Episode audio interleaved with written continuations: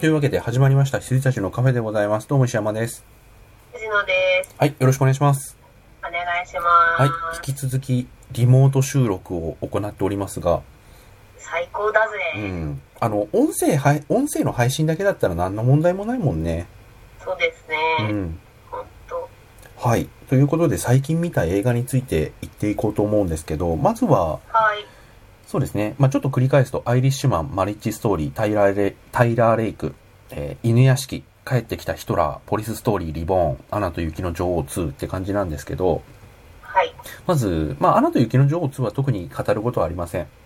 はい。そして、ポリスストーリー、リボーンも、モリキもどうでもいいって言ってたけど、まあ、まあ、どうでもいいです。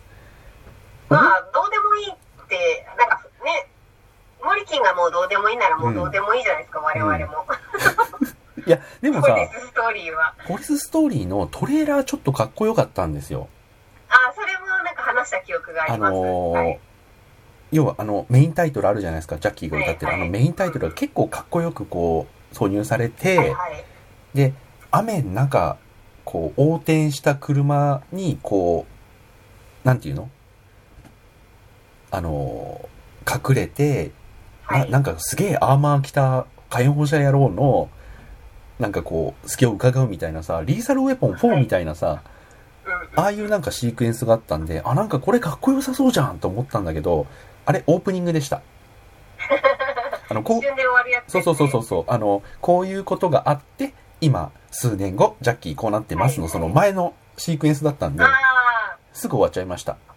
あ、なるほど。いやー、で、その後の展開に関しては、まあ特に言うことはない。はい。はい。そして、犬屋敷。まあ、頑張りました。まあ、日本でやって頑張りましたよね、あれね。うん、まあ、頑張ったけど、まあ、あの辺が限界ですよね。あれ、多分、確かですけど、うん。インフィニティウォーカーなんかあ、そうそうそかぶっちゃってたんですよね、そうそうそう今回が。う。そというふとっても不運なう。作う品。うん。ん。まあ、でも、まあ、でも、あんなもんかな。頑張ってるけど。で、木梨さん、あ、いいところつくなとは思ったけど、はいそ。の、いいところつくなも、本当のおじいちゃんで、よぼよぼの人連れてこられてもちょっと困っちゃうので、まあ、木梨さん、そういう意味ではいいはない。なんかすごごくいい妥協点見つけたなって感じなんですけど、やっぱりその原作見ると、見てると、やっぱちょっとね、違うなって。違いますよねうん木梨さん、うんもうんう申し訳ないけど、木梨さんのあの、パーソナリティがねはい、やっぱ邪魔する感じがする。わかります。うん。はい。で、アイリッシュマンも特に言うことはないです。あの、ギャング版、フォレストガンプ。はい。はい。長い。長い。いや、長いって言う割には、見てないんだけど、はい。うん、長いって言う割には面白くもちろん見れるんですけど、はい。うん、ただね、やっぱりその時代背景的に、ちょっとね、よくわかんないところとか、うんうまく、こう、ぐっと飲み込めないところとか、だいぶね、その若い人向けに、あの、マーティン・スコシェッシもすごく、あの、この時代はこの人がこういう権力を持ってて、もう大統領、大統領よりも権力持ってたんだみたいなさ、そういう描写もいくつか丁寧に入れてくれたりしてるんだけど、はい。はい。やっぱね、ちょっと、まあ、ピンとこないなっていう感じは、ちょっとしますね。うん。まあ、いい映画ではございましたけれども、あのー、マーティン・スコセッシ版ゴッドファーザーって感じですね。うんうん。うん。で、次が、えっ、と、マリッジ・ストーリー。これ、アカデミー賞でもね、あの、いくつかはいノミはいネートされていた、ノミネートされてましたうん、あのね。、アダム・ドライバーと、あの、もうね、名前をすぐ忘れます ね。ブラック・ウィドえっと、スカヨ派ウ。です。そう、スカ、スカーレット・ヨハンソン。ごめんなさい。はい。あの、アダム・ドライバーとスカーレット・ヨハンソンという今をときめくこのディズニー俳優たちがですね。はい。はい。はい。はい。いや、でもさ、アダム・ドライバーってうまいってわかるじゃん、もはい。はう。あい。の、スター・ウォーズ。見てても。うんうん。で、あ、この人こういう、なんかインディペンデントな映画とかすごくやってきたらしい人だし、うんうん。あの、あ、ちゃんとできるんだろうなと思うけど、俺、スカヨハのまともな演技ってちゃんと見たことなくて、ああ、まああ、昔の私ですかうね。ん。はあいの、ジはいョジョ・ラビットをもう、藤野さん見てるので、そんなことないかもしれないですけど、うんうんスカイオハのまともな演技ってあんま記憶わになかりかまっすたよ。。はい。なんだけど、もうね、僕が見た中で、まあ、アダム・ドライバーに関して言えば正直「スター・ウォーズ」しかまだ見てないのではいはい。あのあれなんですけど見た中ではね2人とも本当に最高の一今までで一番いい演技同士のえこうぶつかり合いという感じですごいいいですー、ね。えうん。まあ、マリッジストーリー、結婚の話ってことなんですけど、まー、あ、はい。あのー離婚の話です。はい。まあ、そういう意味で、あの、クレイマー・クレイマーっていうね、あの、ダスティン・ホフはマいンの、はいはい、ありましたね。あれとよくなんか比較されますけれども、やっぱりその、現代版にアップデートされてるっていうか、うんうん。あんまりこう、席を入れるだのなんだのっていう以外の、こう、結びつきとか生き方とか夫婦の生き方がいろいろ確立されてるところなので、なんかそこもね、ちゃんと、あのー入れ込まれてて、すごくね、すがすがしいです、見てて。えあとね、あの人、あのースターウォーズで、あの、ワープ特攻した人。名前ワープを、特攻ダリル・ハンしたナ人ダリル・ハンナじゃねえよ。なんだっけ、ローラ・ダーン。ー、ああ、はいはいはい、あの、な悪くないのに戦える。そうそうそう。 あの、我々にね。別に世間的に叩かれたらどうか知らないけど、我々に叩かれ的た。に戦えてたと思いますよ。あ本当にはい、どうぞ。うん、あの、ローラ・ダーンと、はい、ああ、と私、たちだけか。はい。あと、レイリオッタ、あの、下まつげ男。はいはいはいはい、してますよ。いいひどい。レイリオッタ。あの、ハンニバルで脳みそ食われちゃってたっていう、脳みそ食われる演技をしろってどういう気持ちなんだっていう、はい。あの、レイリオッタですね。あの二人が双方の、あの、弁護士役で出てるんですけど、はい。あのー主演の二人がすごく抑えた、あのー演技、まあ、時には爆発させるんですけど、すごく、あのーリアリティのある夫婦像を描いてるのに対して、あの二人ってすげえなんか、あのー絵に描いたような弁護士なんですよ。えあのー人に寄り添うふりするところとかもね、ー、ああー、のはいはいーはい。レイディオッタなんかすごかったよ。えっていー、あうんね。ま印象ないですよね。あ、でもね、まあ僕も別に印象があるかっていうと、うんあの、そんなにはないんですけど、うんうん。あの、脳みそ食われてた人と、あとコップランドにも出てたっていう。うん、まあ映画に出てると大体裏切るっていう。はいはい。なんか悪役な感じが多いうん。かな。しかもなんか印象だこと小は物い、小物な感じがね、うんうんうん。する人だと思うんですが、はい。うん。はい。で、そう、あのお二人の、あの、弁護士像もすごい、なんかね、良かったですよ。はいはいはい。うん、でこれはね全然あの見ていいと思いますうんうんうん。はいあとね最初のはい。最初から潜ってる伏線が最後にポンと出てくるって泣かせる感じとかねすごいいいですよはいはいはいはい。だからアこうカデミーっぽいんですかね。アカデミーっぽいどでっすちねかっていうと。アカデミーっぽいと思いますあのまあアカデミー時代性があるかどうかっていうとそこまでみっちりではないにしろやっぱり今はい。作られるべき映画だし、うん。うんあのーなんて言うんでしょうね。すべての、あのー夫婦生活を経験したことのある人すべてにおすすめって感じですね。へえ。なんか最後も押し付けがましくなくて良かったですう。んうんうん。はい。マリッジストーリー良かったでございます。おーい。そしてタイラー・レイク。これはね、結構もう話をしちゃってるんで、うあんうんの、うん。見てくれとしか言えないんですけど、ですようんねで、。見た後に、あそこああだったよね、ああだったよねって言うしかないっていう。痛いですよね。うん。あのね、見るか。はいうん。で、ネットフリックスに関して数字の話をすると、まあこれ完全に最近ちょっと話題になった数字だし、あの、完全に聞きかじったものなんですけど、うんうんあのー日本国内のはい。すべてのテレビ局が1年間に作るテレビ番組の制作費、す合計すると、えー5000億はい。らしいんですよ。で、ネットフリックスが1年間に作るオリジナル作品の予算、2兆円らしいんですよ。いや、あのね、存じ上げております。ううんん。っていうね、結構わかりやすい数字をね、がちょっと話題になった時期が1ヶ月ぐらい前にあって、へーと思って。まあでもそれを上回ってるのがディズニーなんですけどね。ああ、そうそうなんですね。うんディズニーはそうなんだ。わかそらうなかった。ディズニーの方はい。がもっと、もっと全然上です。うーん。まあなんだけど、ディズニーはまあまあわかるじゃないですか。まあまあまあのまああ、言われても、コンテンツはいはい、わかりました。コンテンツの王様なんで、うん。まあそこに対していい線切り込んでってるネットフリックスっていうね。はいはうい。ん。で、正直言うと、Apple TV プラス、あの Apple がやってるやつ、あれも結構それに近い予算を投じてるんですけれども、全然まだですね。うん。 やっぱね、テクノロジーの会社ですので、うんやっぱちょっと片手間感が。であので、でも、Apple TV プラスは配信されているのは Apple オリジナル作品のみなんですけど、うん。ですようね。ん。なので、いまいち会員伸び悩むのは当たり前だよなとも思うんですけうどん、じゃあ作品の質が悪いかっていうと、あの、全部面白い。言ってましたようんね。。一つ残らず全部面白いですよ。うん。ただ、頭空っぽにして楽しめるコンテンツが一つもなくて、はいはいはい。全部なんかね、難しいの。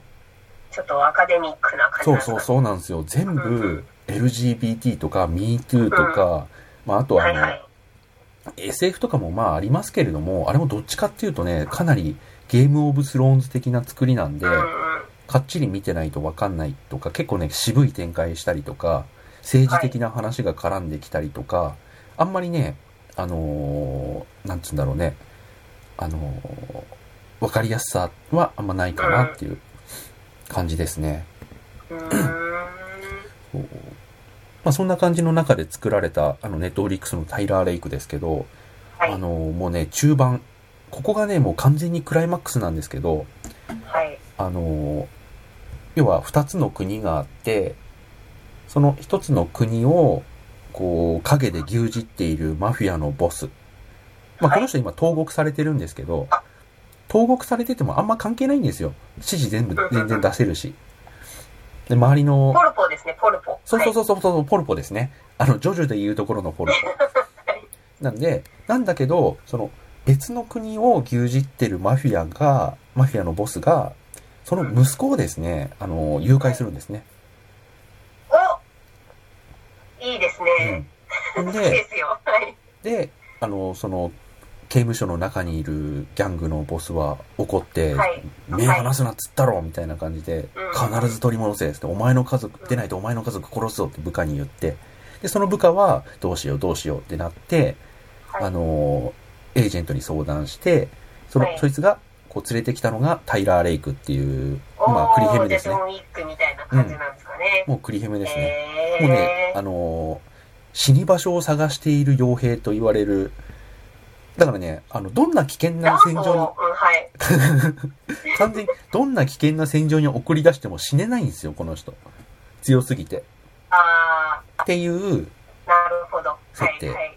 好きですよ。うん好きです、そういう設定。はうい。んで、その人が、こう、えあの、チーム組んで、4人ぐらいかな、チーム組んでいくんですけど、結局、あの、結構ね、すぐ、あの、救出するんです。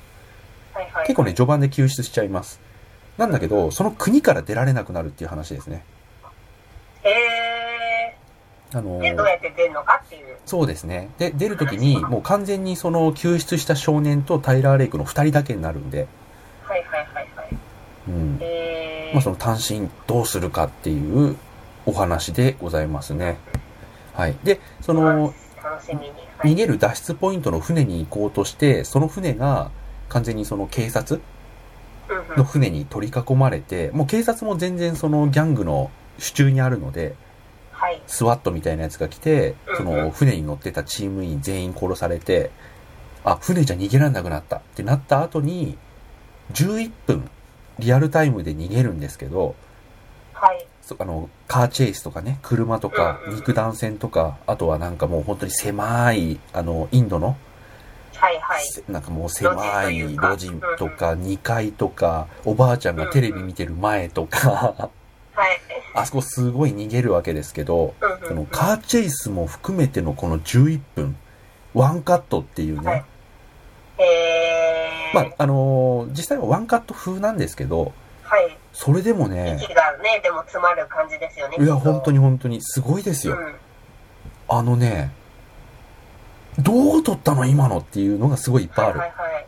うん。えで、結構ね、あのーそんなにあの藤野さんが気にするレベルではないんですけど、うんあのーワンカットである、そのリアリティをつけるためにちょっと手ぶれなんですよ。はいうんうんだから、だからこそ手ぶれのまんま走って、その二人が、こう、車の中に乗って、うんうんね、バックするっつって、あの、シートベルト締めろっつって言って、どれがシートベルトみたいなことを言ってながら走って、そのまんまカメラでそれを追うんですよ。カメラはが。いはいえ、カメラマン徒歩じゃなかったの今までってなる。ちゃんと車追ってるんで、はいはいはいはいはいえ、どうやってやんやったのとか、うんで、そのまんまスーッと、あの、車中にカメラが入るんですよ。てかね、そういうのをずっと繰り返しながら、11分、やり続けるんで、あのね、すごいすごい、見てて笑っちゃう。えだから結構ね、何回か見返すと、あ、ここはなんか、こうしてんのかなとか、ーここはこうしてるのかなとか、あ、ここ今、スタントマンに、あの、柱の陰で入れ替わったとか、はいはいはいはアいナログなことも結分構絶析の対、しがいがありますうねん、なんかね、ちょっと面白いんですよ。あの絶対あうのん、 CG バリバリじゃなくて、すごくアナログな、例えば、クリヘムがさ、あの、揉み合って柱の陰に入って、で、その後に、こう、背中がバンって出てきて、はいそのまま、こう、蹴られて、2階からボン、ボン、ボン、ボンって下に、下のゴミ箱に落ちるんですけど、そこ顔映ってないんですよ。はいはいはいだから、あ、柱の裏で今入れ替わったな、と思いながら、で、そのクリヘムを、クリヘムの、要はスタントマンがはいこはいうバンバン落ちるのをカメラが追うじゃないですか。はいでも顔が確かに映ってないんですよ。はいだから、あ、これはスタントマンだなと思って。で、その次は、その蹴って落とした敵の警察官を一瞬映すんですよ、カメラが。はいはいで、警官が、おえ、下に落としたぞ、おえって言って、また下に行くと、こう立ち上がってクリヘムが、そうそうそうそうそうそうクリヘムになっているそう、あ、今入れ替わったとか、はいはいはい入れ替わっただろうな、みたいなのとか、結構ね、繰り返し見てるとね、ううーんまいなぁと思いますよ。あとね、クリヘムがね、まあ、今の、その、まさに、その入れ替わって、スタントマンが落ちて、入れ替わるっていう、カメラのパンの間に入れ替わるっていうシーンは、クリヘムがインスタに上げてた。あら 見損ねてますと私なんかねフォローしているのにツイッターかなでもなんかね、なんか、なんか上げてましたよ。はいはいあわかりました、のーそれを、ネットフリックスの、あのー公式が、日本の公式がリツイートあしたーはいりはいはいはいしてましたよ。あじゃあ見たかな、うんはいなのでなんかね、そんなアクションシークエンスは本当にすごいいいですよ。えーうん。まああと結構ね、時代性もなんか反映されてたり、少年兵の話とかいろいろ出てくるので、はいはいうん。少年兵がね、やっぱその敵地では結構、あの、ギャングの手先として働いているっていう現実があるらしはいく、はいあの、で、クリヘム、これ別にネタバレでも何でもないと思うんですけど、あの、そうんうんの、十何歳の男の子を助けるっていうのに、あのー仕事以上のなんかこう思い入れを見せるんですよ、タイラー・レイクが。はいでそれはなんでかっていうと、息子が小さい時に亡くなってると。おお、ううんん、むあの、幼い息子を亡くしたことがあるので、やっぱちょっと見捨てられずに、あのーどうしてもお前を本国に送り届けるみたいなのがあるんですけど、それを、と対照的に少年兵もだから殺せないの。はいはいはいなんかね、そういうなんかシークエンスとかも、あの、殺さないで黙らせるシークエンスとかね。いい人じゃないです かタイラー・レイク確まあね、クリヘムだから言うても。かにうん。はい。まあそんな映画でございました。タイラー・レイク、すごいいいですよ。あの、はい本当にね、近いうち見てほしいっていう。はいはい。そんな中大、時間大丈夫かなあ、じゃあ、最後に、この話だけ、えっとね、残ってる帰ってきたヒトラーなんですけど、見たいんですよあ見たいんだ見たいそう、俺見もてない公開当時から、なんかね、ちょっと噂を聞いずっとて見て、たいうんで、俺も見たいと思ってたんですよ。で、はい今回ようやくなんかアマプラで見つけたんで、あ、はいそうだ、これ見てなかったわと思って見たんですけど、これはね、すごい映画ですよ。ああですよね、うんじゃあもうそれはもうすぐ見ます見てくださ い。いや、これはね、あのーまあ、いあのーなんて言うんでしょうね、そのヒトラーのこととか僕はよくリアルタイムにいや、まあ、当然なんですけど、で、本国ドイツで、未だにヒトラーがどういうふうに思われているかとか、そういったものを本当に理解することはできないんですけど、だから日本で置き換えられないぐらいの極悪人だよね、うんもうね。そうですようね。ん。あの、ちょっと日本では置き換えられないぐらいの、だから感覚としてはちょっとよくわかんないうん。感じになると思うんですけど、うん、田中角栄とも違うしね。そうですよね。だから、ね、そっちの人にいないと本当に理解できない、うっん、ていうか共感はできるけど、うんなんかその、どれだけ極悪でうん、こうに、憎まれてるかとかね、いろいろわかんないと思うんうでん。。そう、だからこそ、この映画がやってしまっているタブー的なものがどれぐらいの衝撃を持ってうん受け入れられるものなのか。この原作小説ってだってあの最近まで本当にドイツで読めなかったらしいですからね。読めなかったんですよね、あれね。うんそうそうそうそう。日本語訳もされてるのに。うんう、うんん。とかね、そういうところの、あのー感覚的なものをきちんと受け止めているかどうかはわからないけど、それでもね、すげえことやってんなっていうのはわかうる。ん。あのね、恐ろしい、本当に。えー、恐ろしいです。あの、これ言っても、そん、あ、でもね、ど、だどんなところぐらいまでなんとなく知ってますえっと、現在にタイムスリップしちゃったんですよそうね。。あの、ヒトラーが、本物のね、だからあの、ヒトラーがはい現代にタイムスリップしちゃったっていう、シチュエーションコメディなんだよね。そう、そこまでしか知らないです。あ、本当ですか。はだっい。たら、あんまりこう、衝撃度を損なわないように、あ、だけ話をさせていただくと、はい。だからそういうなんかね、シチュエーションコメディとして、うんヒトラーが爆発のこう衝撃で、現代ドイツに来ちゃったと。はい。で、あの、我が親衛隊はどこだとか言ってるのを、周りでみんな iPhone で撮ってるみたいな、はいはいはい。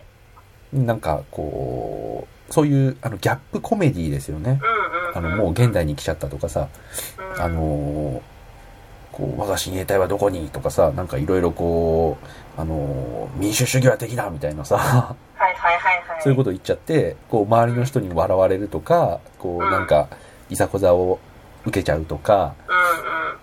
うんうん。なんかそういうギャップ。で、あのね、テレビマンこう、はい特ダネをこう狙ってるテレビマンに見つかって、はいなんだすげえヒトラーあんたそっくりじゃんみたいなので、うちのテレビ出なよみたいになって、はい。で、あのーあ、モノマネ的な。そうそうそうそう、モノマネ芸人だと思われるっていうね。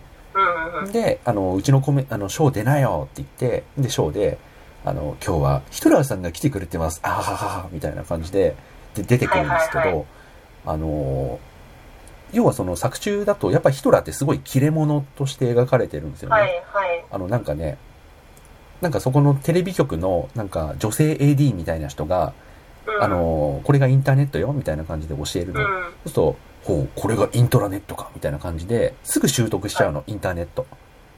で、えいろんな掲示板とか SNS とかすごい、あの、見て、ー、すあ、ぐ、ちゃんと見れるようにそなうるんで、すそうね、。すぐ受け入れるの。あ、もうう、あれから70年経って、俺はそういうことになって、ん。そうれでこういう世の中に今なってるんだ、みたいなものを結構すぐね、頭いいから習得するんですよ、ヒトラーが。で、その上で、あの、でまあ自分のことを芸人だと受け入れたわけじゃないけど、ん。うん。あの、テレビに出て、うん。そこで、あのーなんか風刺、ヒトラーのモノマネをしながら風刺的、風刺的な演説をする芸人として、すごい人気になるんですよ。うんなんか、若者はどうだみたいな。うんうんうん。みんなこんな、あんなバカな司会者に、こう、えー満足しているではないかとか、あはははは、みたいなところかはら、いどんどんどんどん世の中を先導していっちゃうんですよ。はい、へみんななんか、あの、入るヒトラーみたいになって、っていうー。過あ、だ程からが、ギャグ挨拶みたいに。そうそうう。そうそうそうそうそうやりそう。始めちゃったりするんですかね。うんなんだけど、その時にさっきそのインターネットのことを教えてくれた女性 AD うんのおばあちゃん家に、あの、なんか、もうもう夜遅いし、みたいな感じで夜シーンがあるんですけど、そのおばあちゃんボケてるんですよ。もう90歳ぐらいで。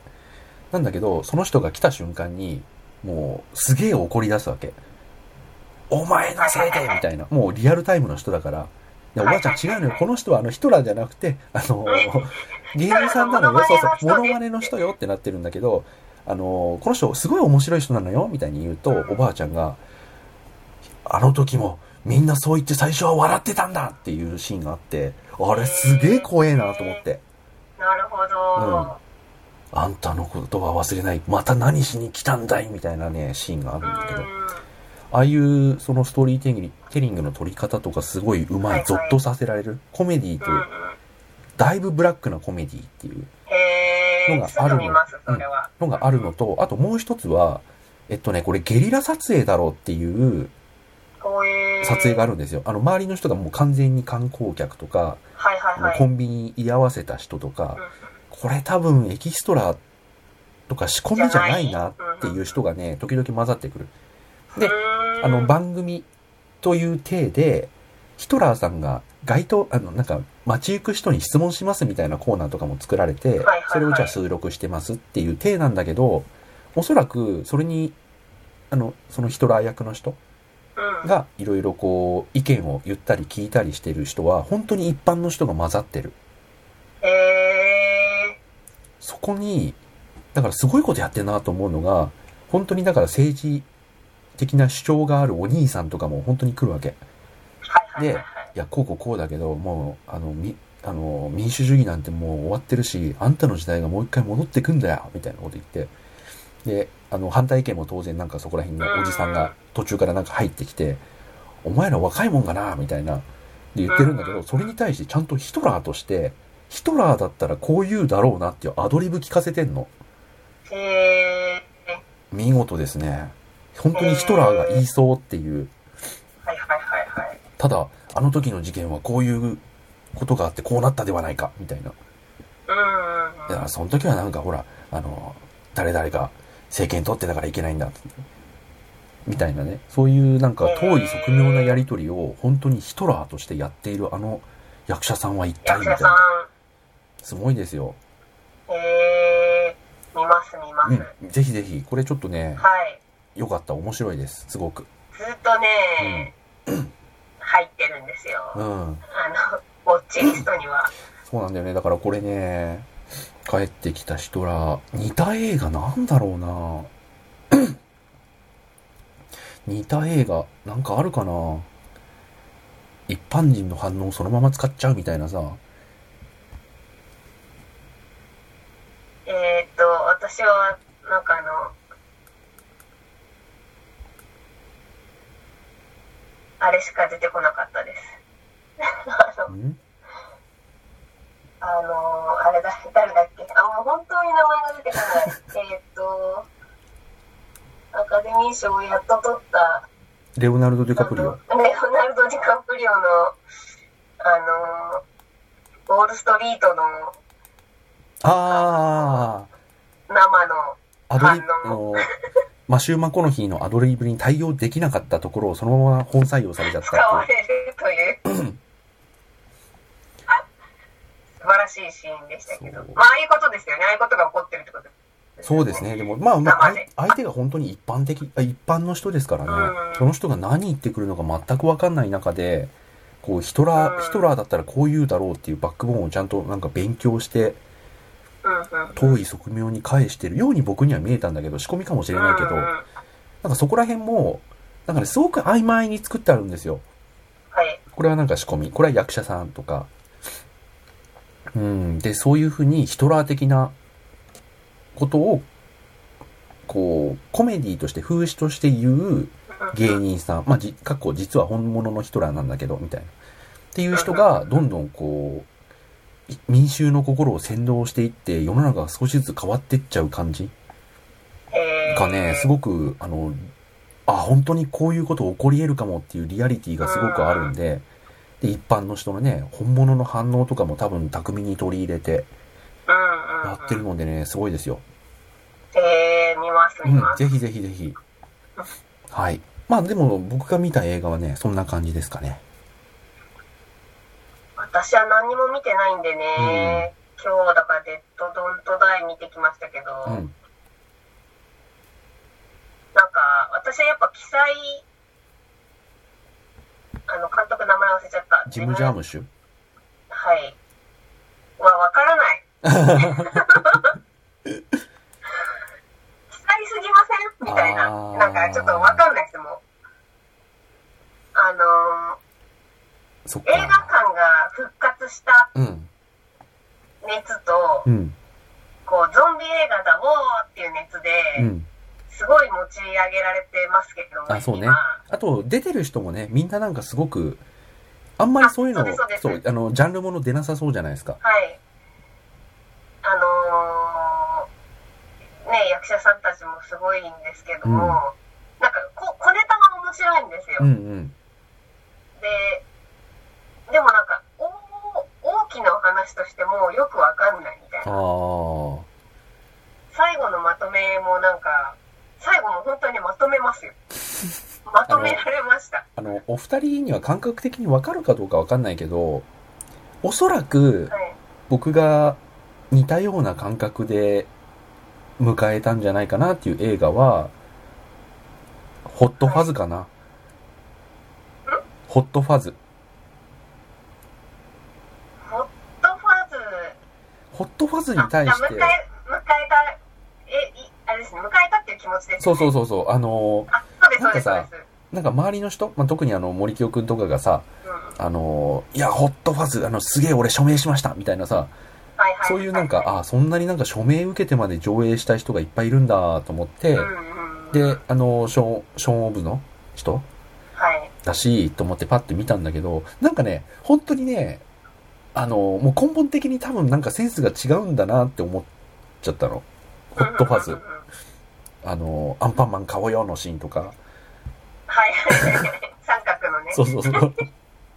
なんかちょっと根本的に多分何が、何を面白いと思うのかの感覚が違えんだろうなっていう。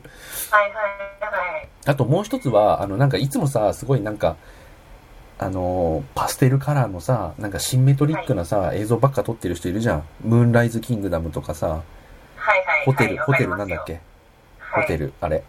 の、あの人の映画とか。はい。何が楽しいのかね、何がよ楽しいのかなって いう。くわかんない人ってやっぱいて、うん。なんかね、そんな感じなのかな。こんな感じですかね、多うん。分。だからゾンビ映画で見たいものは、これなんでしょうかっていううん感じですかね。なんか、わからないです。私がダメなのか。うん。